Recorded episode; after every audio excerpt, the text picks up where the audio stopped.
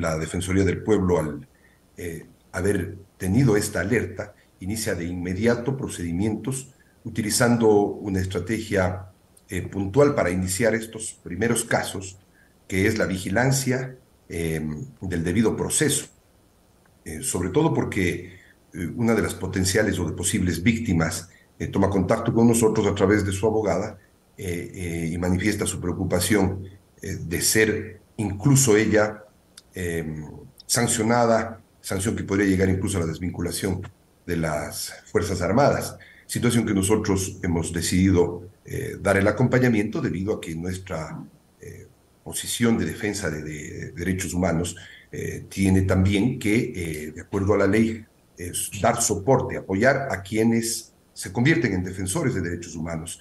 Y esta subteniente a la que ya se ha hecho referencia en su medio de comunicación se convierte en eso cuando lo que busca es eh, evitar que exista eh, algún abuso de cualquier carácter en una de, sus, de las personas que estaban bajo su cuidado, que es una de las conscriptos, y que como ustedes conocen, ella abandona el recinto militar, me refiero a la subteniente, para eh, ir en búsqueda, en rescate de quien a través de mensajes de texto, mensajes de WhatsApp, le ha solicitado el, le ha pedido auxilio en definitiva.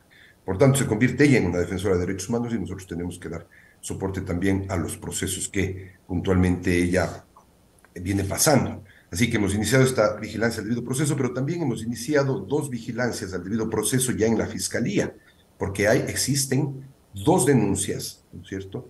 Eh, una denuncia de ellas, como ustedes conocen, de dos episodios distintos. O sea, una de las denunciantes denuncia dos episodios distintos, que podrían ser eh, o que supuestamente eh, son violaciones.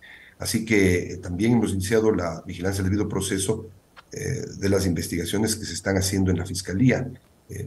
y por supuesto que también hemos alertado a las diferentes instituciones, empezando por las propias Fuerzas Armadas, con quienes hemos mantenido varias conversaciones con sus dirigentes, con sus directivos, y de quienes hemos recibido eh, una respuesta que inicialmente podríamos decir es positiva. Se nos ha dicho que em, eh, se va a llegar a las últimas consecuencias y se va a determinar, sin importar quién sean las responsabilidades, de forma tal que no existan en el futuro nuevos episodios o nuevas posibilidades eh, de esta naturaleza. Si bien esto está por comprobarse y está en un proceso de investigación, ya el hecho de que, eh, de que sea más de una las eh, personas que manifiestan que ha habido eh, este tipo de abusos, pues es muy preocupante. Nosotros, como indicamos, tenemos dos denuncias ya en la Fiscalía, hemos podido escuchar el día de ayer un tercer testimonio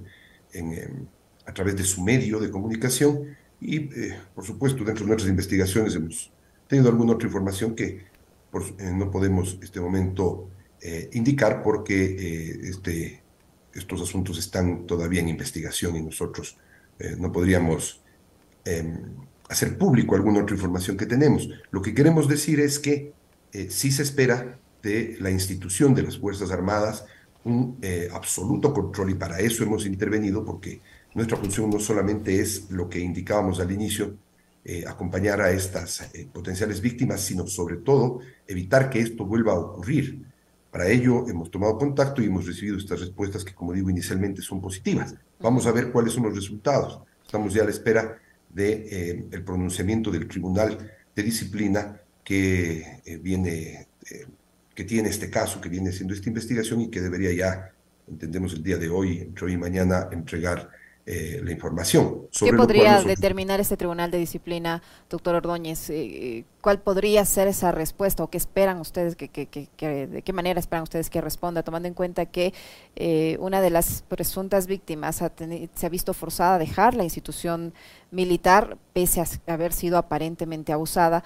y aparentemente digo, por el testimonio de las víctimas, quienes habrían perpetrado esta, estos abusos siguen trabajando en funciones. Incluso el jefe militar de la tercera división del ejército en Cuenca, en una rueda de prensa en la que no aceptó preguntas, dijo que se, eh, guarda eh, eh, la presunción de inocencia y que ellos están, los, los presuntos agresores están trabajando normalmente.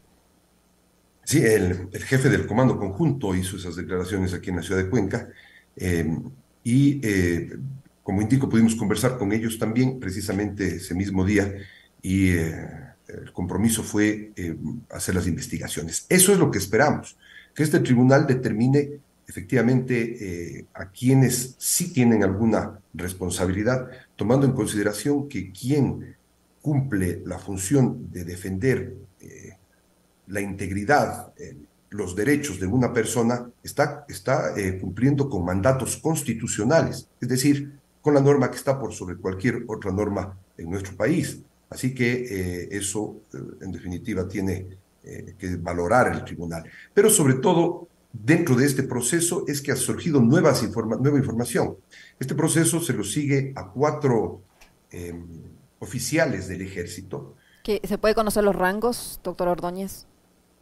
entiendo que em, son dos subtenientes y dos tenientes. ¿Sí? Eh, dos subtenientes y dos tenientes. Em, sin embargo, ahí han surgido otras, otra información, otros nombres incluso, de lo cual eh, debe tomar nota la entidad, la, la institución armada, y tendrá que, como se nos ha dicho, tendrá que hacerse las investigaciones que sean necesarias para determinar eh, el nivel de responsabilidad, si es que existe, por supuesto, en cada eh, uno de, sus miembros. Y obviamente también eh, librar de responsabilidades a quienes hayan sido llamados de forma que no sea pertinente. Ahora, entre las denuncias también se, se, habla de una presunta red de prostitución, que, que una subteniente estaría captando a chicas para, cooptando a chicas para eh, involucrarles eh, en estas prácticas. ¿Se conoce algo de eso? ¿Se ha podido tener mayor información del caso? ¿Y esta subteniente es parte de estas cuatro personas que usted dice están siendo investigadas? Sí, en efecto, em, se hizo referencia eh, a la persona que usted indica y sí es parte de las personas investigadas. ¿no? Em, ahí hay alguna información que no, que no cuadra, hay algunas versiones que no eh, coincidían, e incluso hay documentos oficiales de la institución que le sitúan a esta persona en, otro, en otra ciudad. todo esto tiene que investigarse, porque ¿cómo puede ser que haya dos personas, al menos, que le ubican en Cuenca y eh, en la institución hay un documento que dice que se encuentra en otra ciudad, además de una testigo que también asevera lo mismo. Entonces, todo esto es eh, bastante complejo y es una gran responsabilidad que tiene em, eh, el tribunal y las Fuerzas Armadas en general para em, llegar a la verdad y dar una respuesta a las demandas no solo de los familiares y de las víctimas, sino de toda una sociedad que se ha preocupado por esta grave situación que se ha dado en uno de los destacamentos de la ciudad de Cuenca. Doctor Ordóñez, podrían ser, ahora se hablan de dos casos, ¿no? Pero posiblemente no son los únicos. De comprobarse, posiblemente no son los únicos. ¿Ustedes han recibido eh, alertas o, o por lo menos la intención de, otras personas, posiblemente víctimas también, que quieran contar su historia, que, que acudan ustedes en busca de ayuda? A ver, hay alguna información que ha surgido del proceso, incluyendo eh, incluyendo lo que se dijo ayer, que nosotros hemos tomado nota, a pesar de que ya teníamos alguna información vinculada a lo que se dijo ayer en su, en su medio de comunicación.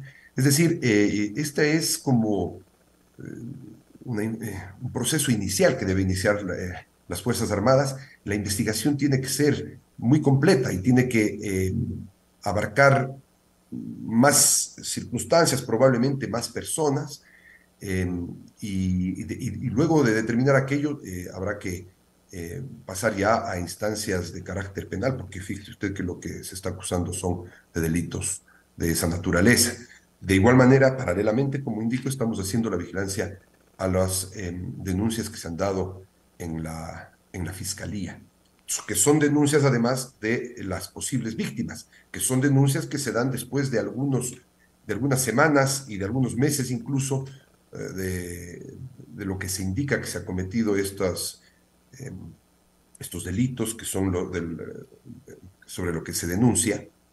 Eh, y esto se debe a que eh, de alguna manera nosotros podemos identificar ahí que no ha habido las posibilidades de estas personas de acceder a em, las instancias para poder denunciar. Tampoco tenemos una denuncia eh, o tenemos la participación en estas denuncias de la institución militar, lo cual preocupa porque eh, creemos que al haberse enterado de la posibilidad del cometimiento de este delito, se debía haber hecho conocer a las eh, instancias respectivas. Eh, según las víctimas, el, genera, el general Velasco, eh, en su momento que comandaba la tercera división del ejército Tarqui, conocía de, estos casos, o al menos él conocía de las denuncias.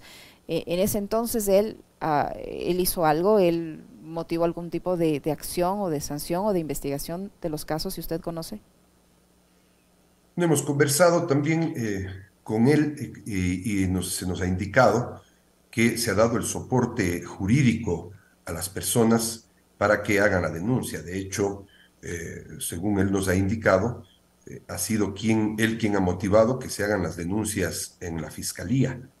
Em, lo que hay que determinar es cuánto eh, demora en conocer la máxima autoridad de esta situación, porque entre un conscripto y el jefe de la zona militar o de la tercera división, eh, hay muchos eslabones, muchos escalones eh, de los cuales, por la naturaleza de la institución, debe ir subiendo eh, la persona, por ejemplo, en el caso del conscripto y en el caso también de la subteniente. Fíjese usted que una subteniente está recién iniciando su carrera militar y, y, hay varios escalones, como indico, que se tienen que ir subiendo hasta llegar al jefe del destacamento y al jefe de la zona militar. Así que eso es lo que tiene que determinar. Esa es eh, una de las grandes eh, incógnitas que se tienen en este caso y que tienen que ser eh, resueltas. Hay que saber hasta dónde se hizo conocer porque efectivamente las denunciantes indican que han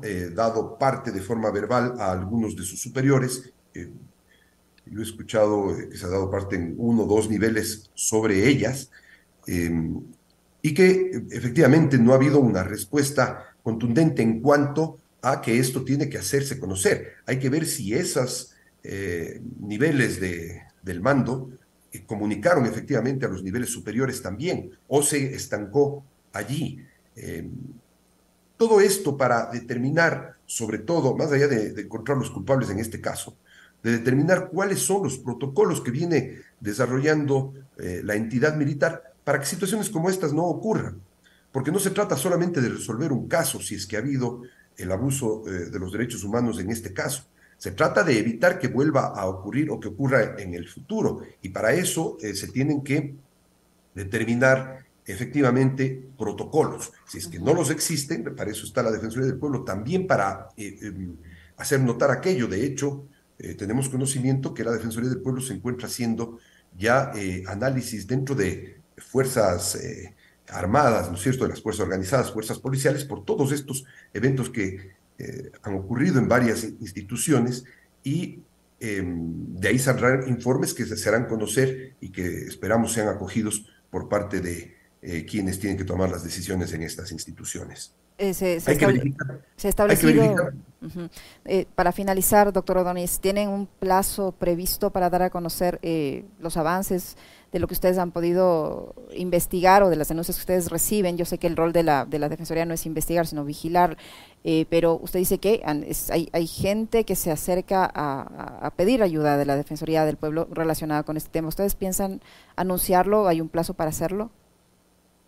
Bueno, nosotros hemos, hemos presentado ya un informe intermedio, como se denomina, un preliminar, digamos, en el proceso que se lo ha hecho conocer al tribunal sobre eh, observaciones desde nuestra institución. Y claro, eh, una vez se pronuncie el tribunal, tendremos que elaborar un informe final que lo haremos conocer eh, a las partes y por supuesto que estará también a disposición del público en general. Cada proceso tiene, eh, eh, cada denuncia o cada proceso, en este caso administrativo, tiene su propia vigilancia y tendrá su propio informe. Pero no quiere decir que la Defensoría se queda solamente en la vigilancia del debido proceso y en elaborar los informes finales.